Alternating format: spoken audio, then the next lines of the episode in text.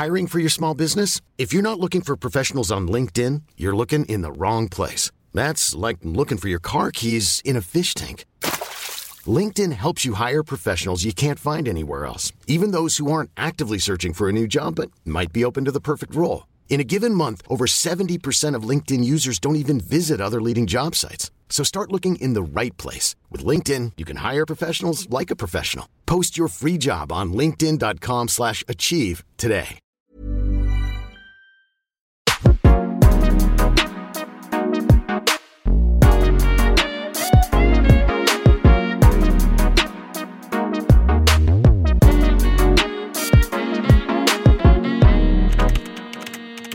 Cordialement, Zoé. Hello tout le monde, j'espère que vous allez bien. Alors je tourne actuellement ce podcast à 8h du matin, donc excusez ma voix peut-être pas encore trop réveillée, parce qu'aujourd'hui la personne que j'accueille a un planning bien rempli et donc il a fallu me caler entre ses interviews de la journée.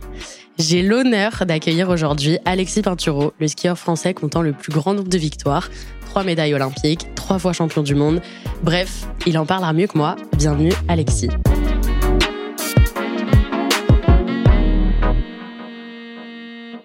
Est-ce que ça va? Tout va bien aujourd'hui? Ouais, tout va bien aujourd'hui, c'est gentil, merci. Trop bien. Alors, est-ce que déjà tu peux te présenter euh, pour les personnes qui ne te connaissent pas et voilà, nous faire un peu ta fiche euh? Pour les personnes qui me connaissent pas, grosso modo, bah, je viens de Courchevel, en Savoie. J'ai 32 ans aujourd'hui. J'ai grandi, on va dire, entre euh, la montagne et Annecy aussi, donc les pourtours du lac d'Annecy. J'ai toujours été un grand passionné de sport et puis avec le temps, bien entendu, en plus particulièrement de ski. Ok, du coup, comment est-ce que tu es tombé dans le, dans le sport alpin? Forcément, habitant à la montagne, euh, mon grand-père en fait a construit un hôtel à Courchevel. Il en a même construit deux. Et les, les deux hôtels sont restés dans la famille. Aujourd'hui, c'est même euh, ça a été mon père, puis ensuite c'est ma sœur maintenant qui s'en occupe. Donc de fil en aiguille, en fait, c'était tout naturel que je sois mis sur des, des skis. À l'âge de deux ans, j'ai attaqué mes premières glisses et puis après, Ah oui. euh, je suis rentré au club des sports à l'âge de six ans et puis j'ai suivi le cursus à peu près normal jusqu'au moment où oui, là, on fait vraiment le choix de devenir un athlète professionnel et, et où les résultats euh, commençaient à aller euh, aussi en adéquation. Et c'est à quel âge justement qu'il y a ce changement où tu commences vraiment à devenir pro dans le, dans le ski? On va dire que c'est plus ou moins euh, au moment où ça commence à être euh, notre euh, métier ou en tout cas ce qu'on, ce qu'on, où on passe énormément de temps. Donc ça commence relativement tôt. Déjà au lycée, on accorde une grande partie de nos choix et de notre organisation autour du ski. Mais euh, là où on va dire que les choses deviennent importantes et on commence peut-être à gagner sa vie euh, grâce à, aux résultats, là c'était plus aux alentours des 20 ans pour ma part. ouais. Est-ce que tu penses que pour les personnes qui viennent pas de la montagne, c'est possible quand même d'être champion de ski ou quand même ça, ça aide euh, beaucoup d'avoir grandi dans ce milieu? Alors c'est sûr que ça aide d'avoir grandi dans ce milieu. Euh, après, il y a des exemples quand même qui montrent que euh, on peut arriver de la ville, euh, on peut et malgré tout y arriver. Il y a un athlète d'ailleurs en ce moment à l'équipe de en équipe de France qui s'appelle Thibaut Favreau. Il vient de Strasbourg. Il a toujours euh, fait du ski justement dans les bah, dans les collines hein, alsaciennes, on va dire.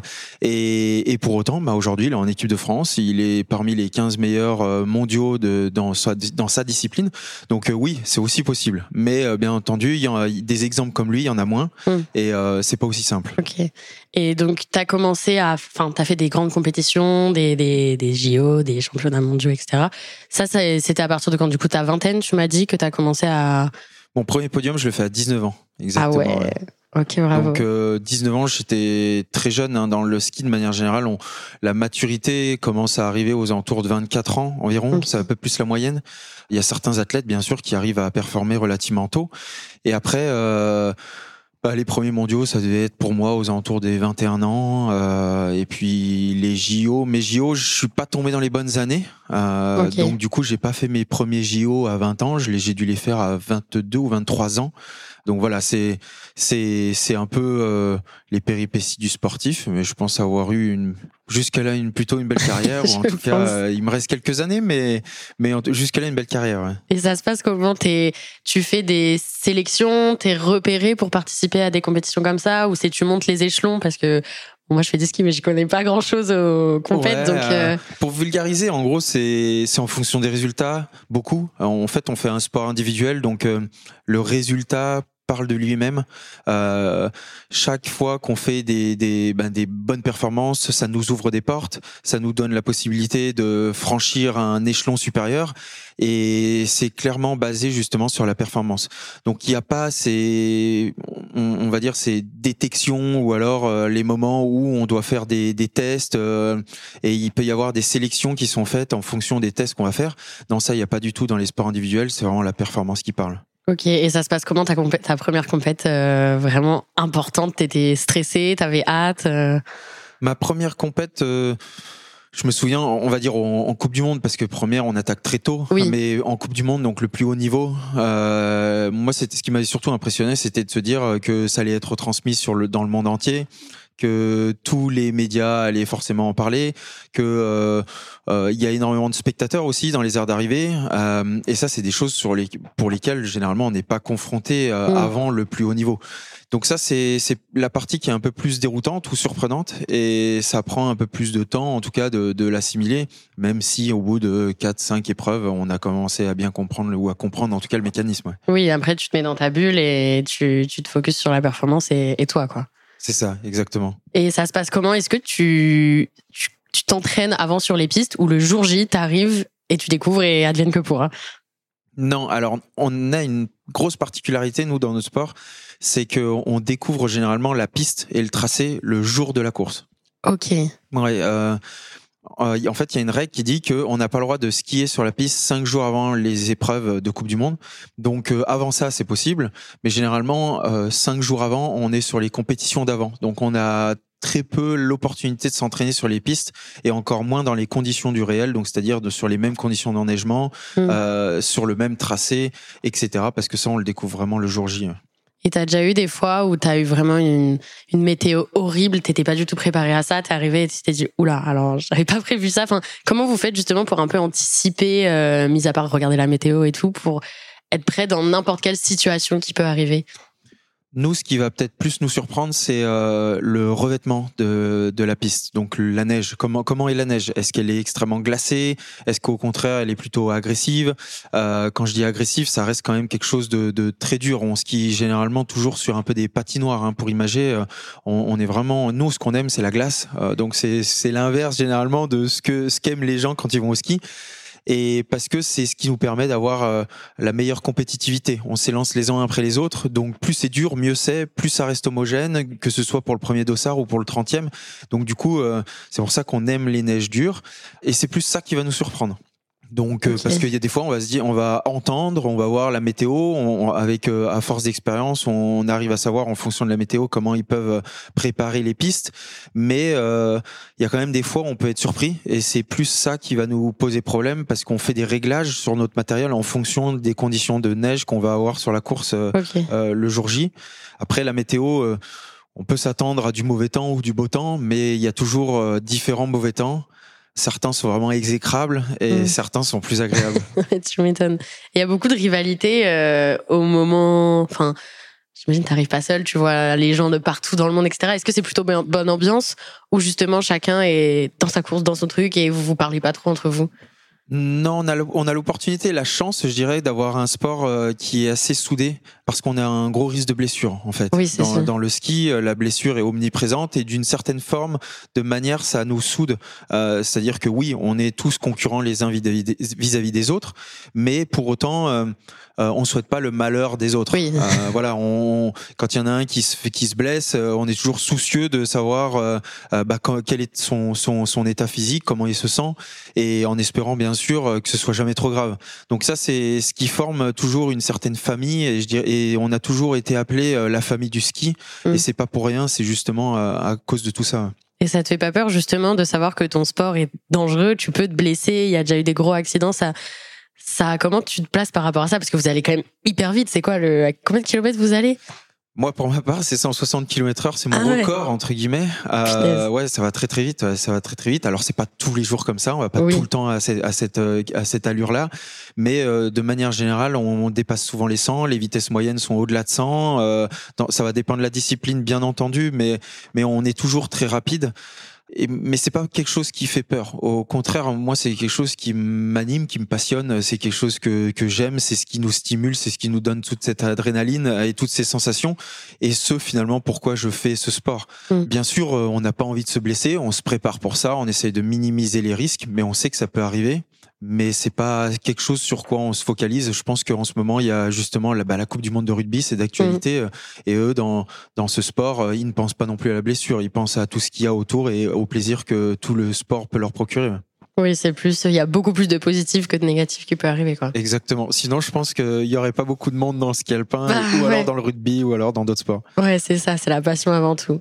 Et justement, est-ce que tu as des petites anecdotes dans, tes, dans ta vie de skieur euh, français euh, pro qui, qui t'ont touché, des moments où, où vraiment tu t'en souviendras toute ta vie euh, Oui, c'est sûr. En fait, euh, on a l'opportunité, la chance de vivre des moments assez uniques, assez forts, euh, qu'on partage généralement avec notre entourage, avec nos entraîneurs. Et des moments forts, euh, bah, ça va être, euh, je pense, au dernier, qui est mon titre de champion du monde à la maison. Ah, quand je dis à la Mm. maison, c'est parce que c'était en France, les championnats Oui. du monde, et C'était en plus à Courchevel. Exactement, c'était en ah février. oui. Donc là, c'est des moments qui sont extrêmement forts. Euh, c'est, on sait que c'est des moments qu'on vit une fois dans, dans, dans notre vie, euh, euh, ou alors euh, tout simplement euh, le moment où je gagne le gros globe de cristal. Il y a énormément de choses qui jouent sur une seule journée. Et j'arrive à, à être décisif, j'arrive à trouver les clés pour pour gagner ce jour-là et qui du coup me permet de en même temps euh, bah, gagner beaucoup d'autres choses euh, par par la, en, en, en découlement. Donc c'est il y en a beaucoup d'autres des exemples, euh, il y en a même euh, énormément et c'est ce qui fait la beauté du sport euh, de manière générale, c'est qu'on vit toujours des émotions assez fortes et je pense que c'est ce qui nous stimule. Bien entendu, ça prend beaucoup d'énergie psychologique, il y a énormément de pression, il peut y avoir énormément de facteurs aussi qui sont à force éreintants, fatigants, tout ce qui est, on parle d'entraînement, etc. Mais en même temps, c'est vite estompé par les résultats qu'il peut y avoir et par les émotions qu'on vit euh, et la force des émotions qu'on vit. ouais. Ok, justement, là, tu, tu parlais, il y a beaucoup de monde autour de vous, beaucoup d'organisations. On va rentrer un peu dans la partie euh, plus bah, de l'équipe globale. De qui se compose son équipe, comment, avec qui t'es entouré, comment tu travailles avec eux? Alors, de qui je suis entouré? Euh, Autour de moi, il y a six personnes. Il y a deux entraîneurs euh, ski, il y a un préparateur physique, il y a un kiné, il y a deux techniciens. Techniciens, c'est quoi? C'est un peu les ingénieurs du, du ski, ceux qui préparent mes- mon matériel, donc mes skis notamment. Et puis après, il y a un- une attachée de presse. Ok. Et ces personnes-là, elles te suivent dans toutes les compétitions à chaque fois euh, autour du monde? Elles, elles vont me suivre, alors pas forcément toutes à chaque fois, mais en tout cas euh, pour certains oui, c'est-à-dire que mes entraîneurs ski pendant Ouais. l'hiver sont tout le temps là.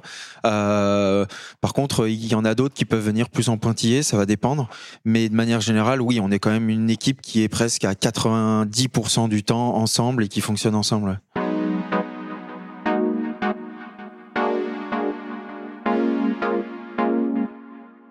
C'est c'est quoi ta journée type euh, quand t'es parce que du coup t'as as une saison de ski, mais le reste de l'année tu fais quoi du coup quand il y a en France il y a des, des moments où il y a moins de neige, voilà, on peut pas Ouais, moins skier. Qu'est-ce que tu fais du coup Ton année est divisée en deux vraiment, ou tu pars justement à l'étranger là où il y a de la neige euh, alors oui, notre, notre année est divisée en deux. Donc il y a la, on va dire la saison compétition qui va durer euh, bah, l'hiver, euh, donc c'est fin octobre jusqu'à euh, fin mars. Ça c'est vraiment la saison compétition. Et après il y a la saison préparation. Pendant l'hiver, pendant qu'on est en train de courir, on s'entraîne très peu. On fait essentiellement euh, du maintien de forme. euh, on, on fait des séances d'entraînement sur les skis, mais qui sont plus pour garder le tonus musculaire, le tonus nerveux. Et c'est pas vraiment de l'entraînement pur. Tout ce qui est entraînement va être fait pendant l'été. Donc euh, ça va être entraînement physique d'abord, déjà pour pallier à la blessure, pour essayer vraiment d'endiguer tout ce qui est blessure. Donc ça c'est un gros bloc. On fait presque trois mois de préparation physique. Ok. Ensuite, on, on rattaque le ski. Et quand on rattaque le ski, donc c'est aux alentours de mi-août, là, on fait euh, euh, du ski le matin et encore de l'entraînement physique l'après-midi pour garder justement notre euh, niveau physique. Et par contre, euh, une fois qu'on arrive à mi-août, là, le ski devient un peu plus important quand même. Il y a une prédominance euh, de l'entraînement sur les skis par rapport à l'entraînement physique qu'on va faire en, en salle. Et jusque euh, ben, octobre où là c'est les premières compétitions. Et il y a finalement qu'un seul petit mois de repos ou de Mhm. vacances euh, qui va être euh, de fin avril grosso modo jusqu'à fin mai. Donc c'est court, mais on a besoin d'une grosse période de préparation et dans cette période quand même d'été, il y a quelques petites coupures, euh, une semaine par-ci, une semaine par-là pour pouvoir reposer le corps parce que c'est aussi important. Le corps Oui. il travaille tellement qu'il faut qu'il se repose à des moments bien précis. Et tu, tu skis où du coup en août? Tu vas dans les, dans- sur les glaciers et tout euh, en Ouais, France? sur les glaciers. Alors pas forcément en France, en Europe ou alors euh, en hémisphère sud parce que là-bas c'est l'hiver. Ok. Donc euh, qui dit hémisphère sud, c'est Argentine, Chili, euh, Nouvelle-Zélande, Australie. Nous euh, les Français, on est plutôt coutumiers à aller en Argentine ou au Chili. ok. Et après, pour tout ce qui est euh, euh, ben, programme, parce que du coup, j'ai pas tout à fait répondu, d'une journée, on va dire, euh, 8 heures, on, va, on est généralement bien actif. Ouais. Euh, J'ai vu ce matin. Quand on est sur les glaciers, à- en fait, à, on se lève généralement à 6h, 5h30 Ok. euh, et on monte sur les glaciers. On est généralement au sommet vers les 6h30, 7h et on commence déjà à skier aux alentours de 7h. ouais. Donc, euh, et parce que les glaciers, on, les, on skie à des moments très tôt pour préserver les glaciers. Mm. C'est-à-dire qu'à 11 heures, on arrête tout ski parce que la neige commence à transformer. Donc du coup, ça a plus d'une plus de sens pour nous. Mais en plus de ça, ça commence à abîmer les glaciers. Donc du coup, une fois que la neige commence à ramollir, là, on, les skieurs rentrent. ouais. Ok. Et du coup, après ça, tu fais toute ta préparation physique, etc. euh, l'après-midi du coup. C'est ça. Du coup, sur les coups des 11 heures, 11h30, on est à l'hôtel. On, on se restaure bien entendu le, le midi. Et, et l'après-midi, on fait plutôt une séance physique qui va durer une heure et demie ou deux heures. euh, Ça va dépendre. Puis après, s'ensuit des soins. Euh, s'ensuit éventuellement aussi du travail de vidéo euh, par rapport à ce qu'on a fait le matin sur les skis pour analyser qu'est-ce Mm. qu'on peut faire mieux, comment on peut améliorer certaines choses, la technique, etc. ouais. Oui, justement, t'a- t'analyses à chaque fois tes courses euh, et tu prends en compte euh, tout. Enfin, est-ce que t'as quelqu'un qui reporte tous tes trucs, toutes tes vitesses, tous tes, je sais pas, tes virages tes- Je connais pas le langage pro, mais Ouais, travail d'analyse. euh, oui, il y a du travail d'analyse. Ce qu'on fait énormément, c'est combien de virages on fait par discipline et, par, par saison de préparation avant d'attaquer un hiver pour savoir aussi, du coup, avoir une idée du volume d'entraînement, si on est trop faible, trop haut. Après, on a bien entendu les vitesses. Ça, c'est très important pour faire les entraînements au plus proche de ce qu'on souhaite et notamment de nos disciplines. Ça a pas de sens de faire un entraînement de super G si on ne dépasse pas les 90 km heure de moyenne. Euh, Ça a pas de sens de la même manière de faire un entraînement en descente si on dépasse pas les 100 km heure de moyenne. Donc voilà, c'est c'est pour ça que ça c'est très important pour être dans le juste, pour être dans le vrai par rapport à ce, ce qu'on veut travailler et ce qu'on cherche à travailler. Puis après il y a tout tout l'aspect technique où là c'est vraiment euh, ouais, c'est du langage un peu barbare. Ouais. quoi. Donc euh, c'est les alignements des épaules, les alignements euh, du haut du corps par rapport au bas du corps euh, pour être le plus fort possible sur les appuis et emmener bien entendu le plus de vitesse possible à chaque virage. ok. Et tu gères comment justement quand t'as des résultats, des analyses ou même des classes, des ouais, des classes pendant les courses qui te satisfont pas? Comment t'arrives à parce que moi, par exemple, je sais, je suis hyper mauvaise joueuse. Je déteste les trucs de compète parce que si je perds, bah, je me vexe et je vais plus en faire pendant deux ans, tu vois. Comment t'arrives à passer au-dessus de ça et te, et justement de t'en servir comme une force euh, pour les prochaines fois? Au contraire, euh, je pense que du coup, euh, il y a une forme euh, quand même de compétiteur hein, et dans chaque personne qui n'aime pas perdre. C'est-à-dire que moi, je déteste perdre. Quand je perds, ben, c'est frustrant. On n'aime pas ça et, n'importe quel athlète de haut niveau n'aime pas ça. Donc après, c'est plutôt apprendre à comment le mettre de côté, le, digérer et derrière rebondir surtout. C'est le plus important. Il faut pas se leurrer, euh, même derrière les plus grandes carrières, il y a surtout énormément d'échecs. Euh, je pense que d'ailleurs dans une carrière, il y a plus d'échecs que de que de réussites, Euh, sauf que généralement on en parle moins Ouais. et du coup ça se voit moins. Mais c'est aussi grâce à ces échecs ou ces contre-performances qu'on progresse énormément, qu'on se remet en question, qu'on se demande comment on peut faire mieux, qu'est-ce qui a pas fonctionné, euh, et qu'on analyse. Et derrière aussi, ça nous permet de garder une certaine humilité par rapport euh, bah, à la performance et notamment à ce qu'on peut réaliser. Ok. Et t'arrives quand même, enfin là, t'as un emploi du temps euh, très rempli. J'imagine que c'est encore plus quand, bah justement, t'es en saison, t'es en entraînement, etc. À part en été, t'arrives quand même à voir tes proches, à prendre un peu du temps pour toi, ou c'est dur dans le sport de haut niveau euh? Dans le ski, en tout cas, c'est ce que je vais pas parler pour l'ensemble des sports, mais dans le ski, c'est pas facile. Mm. Euh, parce qu'on cherche la neige, on cherche l'hiver, on va toujours à des endroits du coup qui sont relativement loin. Euh, on a toujours besoin de s'absenter de la maison pour pouvoir aller s'entraîner. On peut pas aller au terrain de tennis d'à côté pour pouvoir Oui. faire avec son coach euh, un entraînement. Bah ça c'est pas possible pour nous pendant l'été qu'on fait l'entraînement physique, oui, on le fait à la maison. Euh, donc on dort à la maison et puis la journée on s'entraîne et on fait ça autour de chez nous. Par contre, dès qu'on doit aller sur les skis, là c'est plus compliqué. Après, euh, on trouve des solutions, euh, on trouve des moyens aussi d'organiser. Puis avec l'expérience et les années, on trouve des moments ben, pour voir les amis, pour pour voir la famille, et parce que c'est toujours quand même extrêmement important pour mmh. l'équilibre de l'athlète et en même temps, bah, pour pas couper des liens parce que il y a pas il y a pas que le sport, il y a pas que le ski dans la vie et qu'il faut quand même garder des liens, euh, je dirais, dans la société un peu plus euh, traditionnelle. Oui, et tu as droit justement d'amener, enfin de dire, bon, bah, pour cette compète, euh, je serai accompagné de telle, telle, telle personne, ou tu as un, un quota euh, Comment ça se passe dans les organisations des trucs? T'as droit d'emmener, je sais pas, tes parents, tes Ouais, c'est pas c'est pas si simple euh, dans le ski, euh, dans le sens où c'est assez archaïque. Le système est assez archaïque, assez vieux, assez ancien. Donc c'est pas comme dans certains sports où aujourd'hui on peut dire combien de personnes vont vont nous accompagner et on a besoin de X tickets. bien entendu, dans le ski alpin, on peut le faire, mais c'est pas aussi simple, c'est pas aussi prédéfini. On ne sait pas forcément à l'avance combien de tickets on pourrait avoir. C'est qui rend du coup la chose assez difficile. Après, mm. on sait pertinemment qu'à chaque événement, on peut ramener euh, euh, deux, trois personnes. Ça posera généralement pas trop de problèmes. Par contre, s'il commence à y avoir euh, une grande partie de la famille et des amis, là, c'est un peu plus problématique. Ouais. ouais, surtout ces familles nombreuses et tout ton groupe d'amis, ouais, tu m'étonnes. Ouais, là, c'est plus, là, faut peut-être plus le mettre de côté. Ouais. Ils à la télé et puis voilà.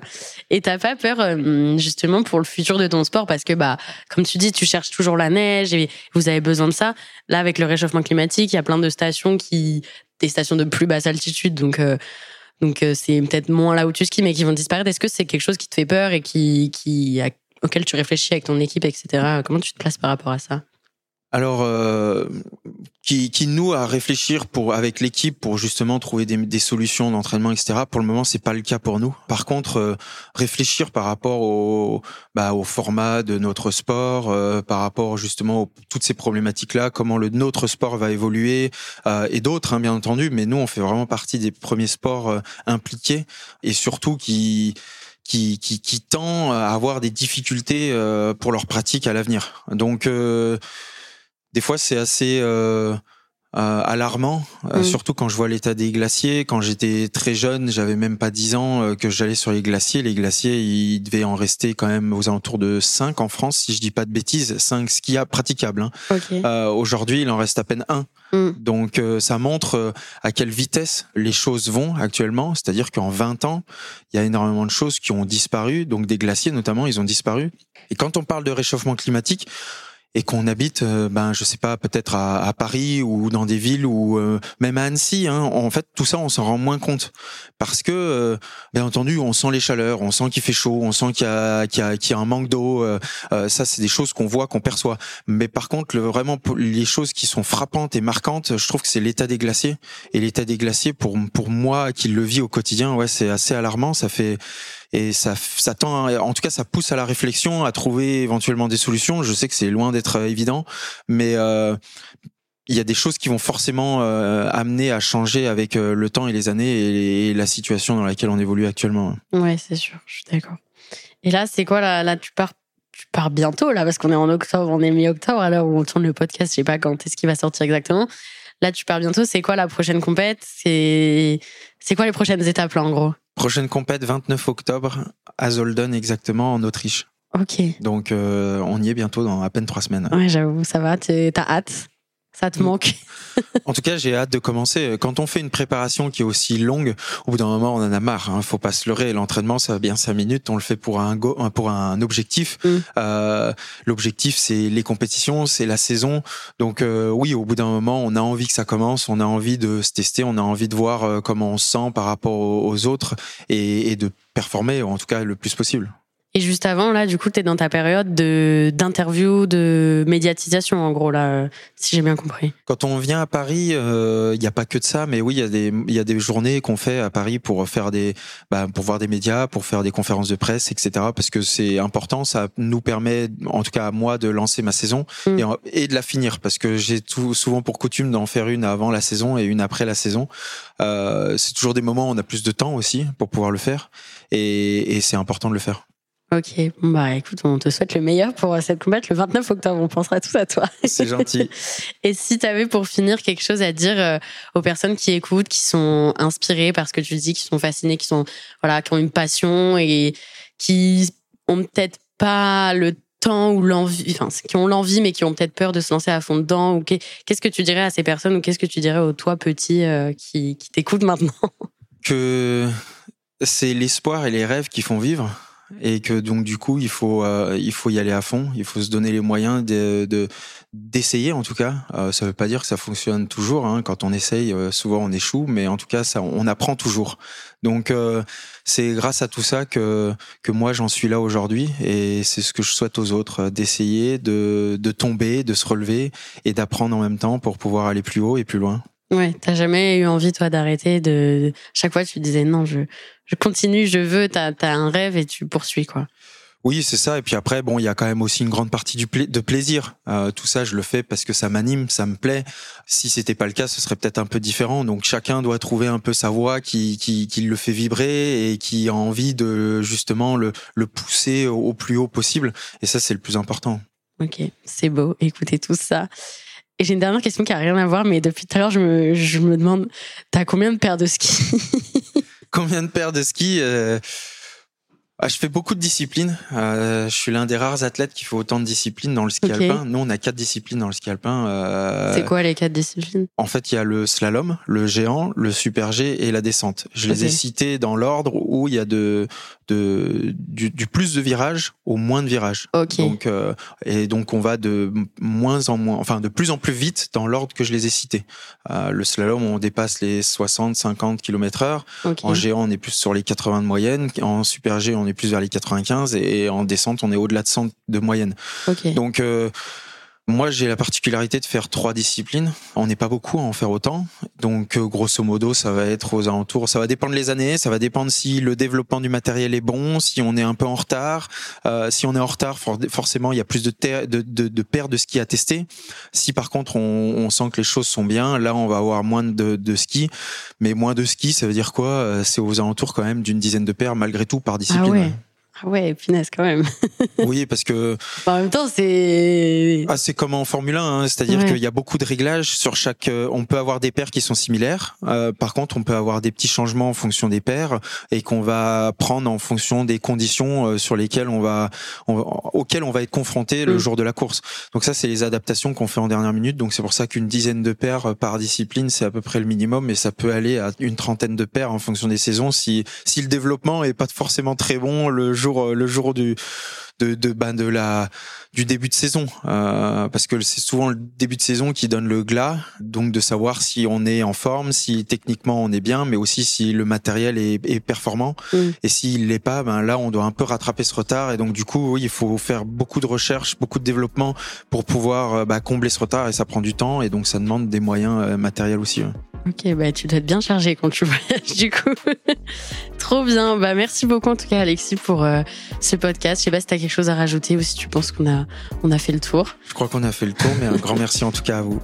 Bah avec plaisir et pour vous qui nous écoutez, n'oubliez pas qu'il y a un nouvel épisode tous les mardis et si jamais vous n'avez pas écouté les épisodes précédents, je vous laisse aller les découvrir. Et avant de finir ce podcast, je voulais juste vous inviter à écouter un autre podcast que j'ai moi-même découvert il y a peu de temps et que j'adore. C'est un des podcasts les plus écoutés en France et on y apprend plein de trucs. Ça s'appelle Chose à savoir culture générale et tous les jours en deux minutes ils répondent à une question. Donc ça peut être par exemple pourquoi il est interdit de prendre la tour Eiffel en photo la nuit, pourquoi le nez des statues égyptiennes est souvent cassé, pourquoi il y a plus de droitiers que de gauchers, ou alors d'où vient le nom des fraises Tagada. Bref, c'est très intéressant, vous vous coucherez moins bête. Donc si jamais vous êtes curieux d'écouter les réponses, vous pouvez chercher Chose à savoir culture générale dans votre appli de podcast, ou bien aller directement sur le site chosesasavoir.com. Je vous dis rendez-vous mardi prochain pour un nouvel épisode. Cordialement, Zoé.